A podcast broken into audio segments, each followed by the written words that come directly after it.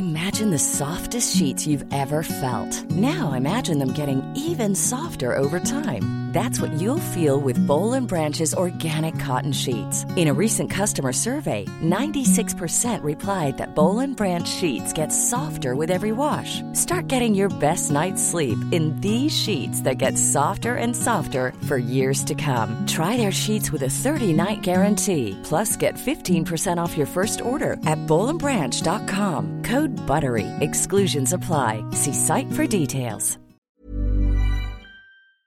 Este joven, pues sí está apuesto, ¿no? El promotor de la vida saludable y de fitness, Alejandro Silva, el oftalmólogo, manita. ¿Ya está? Ya está en la línea telefónica, este, que fue muy criticado en redes sociales, este, porque pues se fue a poner la vacuna, eh, pasó como personal de salud, que lo es, ¿no? Finalmente es un médico, es parte del personal de salud, eh, pero pues no manches, Alejandro, o sea, pues hay gente que sí está dando la batalla y en la primera fila, ¿no? Colegas tuyos, pues. Buen día. Hola, ¿qué tal Adela? ¿Cómo estás? Pues yo bien, tú bien tranquilote. Bien ya, vacunadote. Bien vacunadote, bien tranquilote. Bien, también, este, pues a- a- un poco sorprendido con todo esto que, que está pasando, porque la verdad, pues no, no lo vi venir, este, y pues tratando como de digerirlo por todos lados. Pero, a ver, este, sí caes en la cuenta y eres consciente de que, pues, no formas parte de la primera línea, ¿no? Del personal de salud que está enfrentando esta pandemia y que te saltaste la fila, te metiste en la fila. Mm, es que creo que eso es lo que la gente no está viendo, Adela, y, y A ver. te agradezco que me den esta oportunidad de explicarlo. Yo les La dije gente- que a lo mejor nos iba a explicar algo Que había no una sabíamos. explicación quizás. Yo les Claro. dije. eh, A- perdona, Alejandro, viene. Ajá. Lo que les comentaba, eh, yo trabajo en una institución pública y es un hospital COVID. Entonces, lo que la gente no está vislumbrando es que los hospitales COVID, si bien están atendiendo el COVID, no pueden dejar de atender el resto de las enfermedades, en especial, en especial enfermedades crónicas, porque los pacientes siguen necesitando cirugías, siguen necesi- necesitando ir, no sé, con el psiquiatra, en el caso de nosotros con la oftalmología. Entonces, yo realmente, yo no he parado de trabajar en todo lo que es la pandemia. Este, yo he estado cubriendo como la consulta del servicio de glaucoma en esta institución junto con mis otros compañeros oftalmólogos y de otras especialidades y pues realmente no hemos parado porque bueno, en mi caso yo soy glaucomatólogo y el glaucoma es una enfermedad crónica que si no está supervisando y ajustando tratamientos o cirugías cada cierto tiempo puede causar ceguera irreversible, es de hecho la primera causa de ceguera irreversible a nivel mundial. Entonces, el hecho Me queda que- clarísimo eso, ¿eh? De hecho, Ajá. antes de hablar contigo, yo El- estaba diciendo que hay médicos con otras especialidades que no han dejado de trabajar, que siguen atendiendo a sus pacientes, pero pues esta no era la logística, no era la lógica, o sea, Era la primera pri- línea. era primero pues aquellos que sí Claro. estaban en contacto directo con pacientes COVID, que no es tu caso. Aquí el problema es que sí estoy en contacto directo con pacientes COVID, aunque no lo parezca, y te voy a explicar por qué. El grueso de mis pacientes, yo soy subespecialista en glaucoma y en catarata, son pacientes de más de 50 a 60 años. Como todos sabemos, hay pacientes que pueden ser asintomáticos contra el COVID. Una exploración de oftalmología implica, no sé si alguna vez este, han acudido a una, pero que yo esté con prácticamente un microscopio como a 10, 15 centímetros de la cara del paciente. Entonces, ¿qué pasa? sí, si sí, yo estoy en un hospital COVID y yo, que veámoslo estadísticamente de esta manera, lo más probable es que si yo lo tuviera fuera un portador asintomático, esos 10 o 15 pacientes que yo veo al día en la mañana están en un riesgo de que yo les transmita el virus. En Me este queda caso, claro otra vez, porque estás en vacunar- contacto con población vulnerable. Me queda claro, estoy pensando en dentistas, por ejemplo. Imagínate, Claro. los dentistas, los otorrinos. pero no fueron a formarse, compadre. Claro, eh, sí, sí fueron a formarse porque se, se vacunó a todo el personal médico del hospital. Aquí la única diferencia es que pues yo corrí con el, la suerte buena o mala de que pues le llamé la atención a quien tomó las fotos y me tomaron las fotos a mí.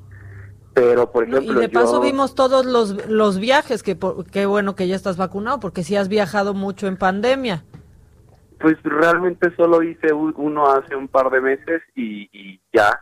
Pero aquí la situación es que yo, aunque no estoy dándole tratamiento directo a los pacientes COVID, sí veo pacientes, o sea, sí estoy en contacto con pacientes COVID.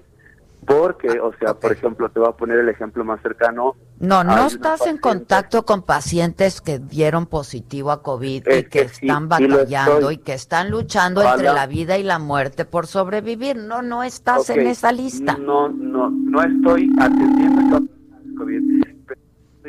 Si estoy viendo pacientes que tienen COVID, Muchas veces ellos no lo saben y nosotros nos enteramos una vez que ya pasaron ah, bueno, pues yo también, pues como todos, mano. Pues Exactamente, o sea, por ejemplo, un ejemplo que te puedo dar, el más cercano es que hubo un paciente de glaucoma que yo he estado viendo semanalmente porque era un paciente delicado y lo he visto semanalmente las últimas cuatro o seis semanas, más o menos.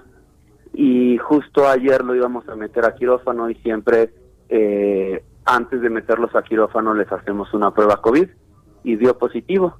Y entonces yo me aventé las últimas tres o cuatro semanas, o asumamos que lleva dos de estar enfermo, con un paciente teniéndolo a 10 centímetros de mi cara y hablando con él y tocándole los ojos y todo. A todos, ¿eh? O sea, pasa un cardiólogo. tuve que ir al dentista, luego di positiva, pues estuvo a lo que voy es, a lo mejor yo no les estoy dando el tratamiento a los pacientes COVID para el COVID. Bueno, Alejandro Silva, eh, médico oftalmólogo, eh, estamos conversando con contigo.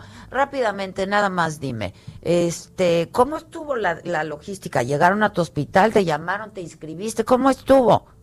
Desde hace algunas semanas nos, nos dijeron que quién estaba dispuesto a ponerse la vacuna, porque como sabrás, ya ha dicho el presidente, a nadie se le va a obligar. Hicieron una lista con todos nuestros datos del personal que se iba a someter a vacunación, personal del hospital, incluidos no médicos también, incluidos personal administrativo, incluido personal de intendencia, etcétera, todo el mundo que está trabajando en el hospital porque el hospital pues está lleno de COVID. Eh, se hizo la lista, eh, fue el día de las vacunas, las empezaron eh, el domingo. Eh, a mí el lunes me dijeron ya están eh, vacunando de nuevo, ve a formarte. Fui, hice mi fila como el resto del personal médico. Pues. me pusieron, entregué mi cartilla de vacunación que me habían hecho ahora hace un par de meses que nos vacunaron ahí mismo en el hospital contra la influenza y me vacunaron y eso es todo. O sea, yo seguí los protocolos que se indicaron de que el personal de, ¿Qué hospital es en el que estás, dices? Eh, es el Hospital Central Militar. En el Central Militar. Y por ejemplo, a los residentes y así también les dieron la oportunidad. A los residentes, a los que están haciendo la subespecialidad, a los médicos que no somos militares y que estamos contratados como civiles por el hospital, a todos nos dieron la oportunidad de vacunarnos o de decidir no, vacunarnos si no nos queríamos arriesgar. ¿Perdón? Eh, pero estás, ¿estás de acuerdo que entonces es un error de los... Yo no lo veo como un error, Adela, porque cada persona que tú no tengas con una vacuna en un hospital que es COVID, eh, es un riesgo de que esté infectando o propagando el virus que está ahí y de eso es la me queda claro, todo eso que me estás diciendo me queda claro. Pero mira, en los hospitales privados pasa lo mismo, ¿no? Primero se están atendiendo y primero, en todo caso, se estaría vacunando a quienes están, en caso de que pudieran tener la vacuna en los hospitales privados, pues a la primera línea. Este, que se les dé prioridad, ¿no? Este, bueno, yo eso es lo que pensaría y eso Yo también a la mejor... que se iba a hacer en este país. Claro. Eh, realmente como está el plan de vacunación, está así, personal de salud. Eh, a lo mejor sí, como tú dices, hubiese sido eh, mejor hacerlo de esa manera.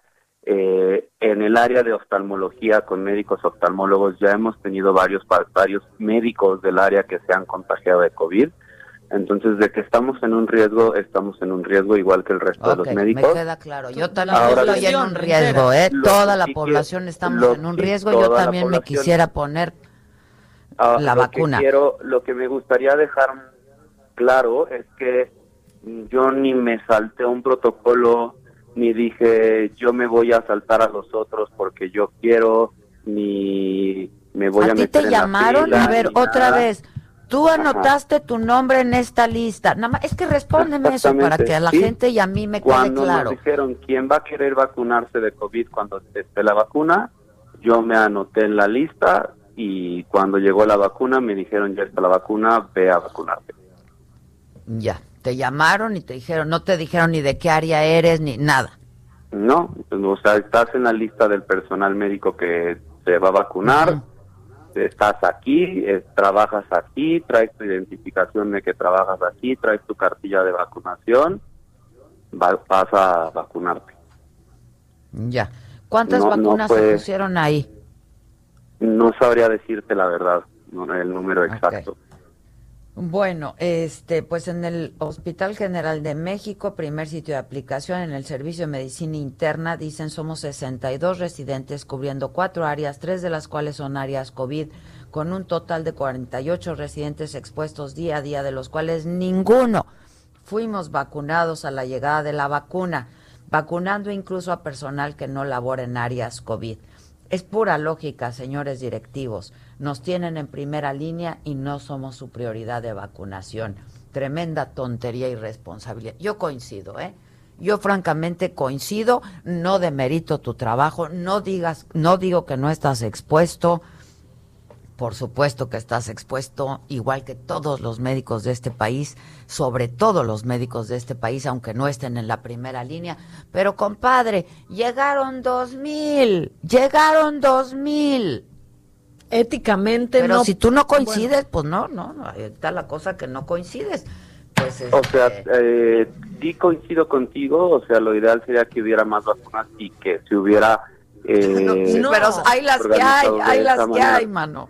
Y que se vayan a la primera línea, a la gente que está atendiendo personas internadas. Pero, pero él no piensa igual, no piensa igual que fue y se puso la vacuna, pues, ¿no? Tú no piensas igual, tú estás, debes de haber sido vacunado antes que quienes están en primera línea.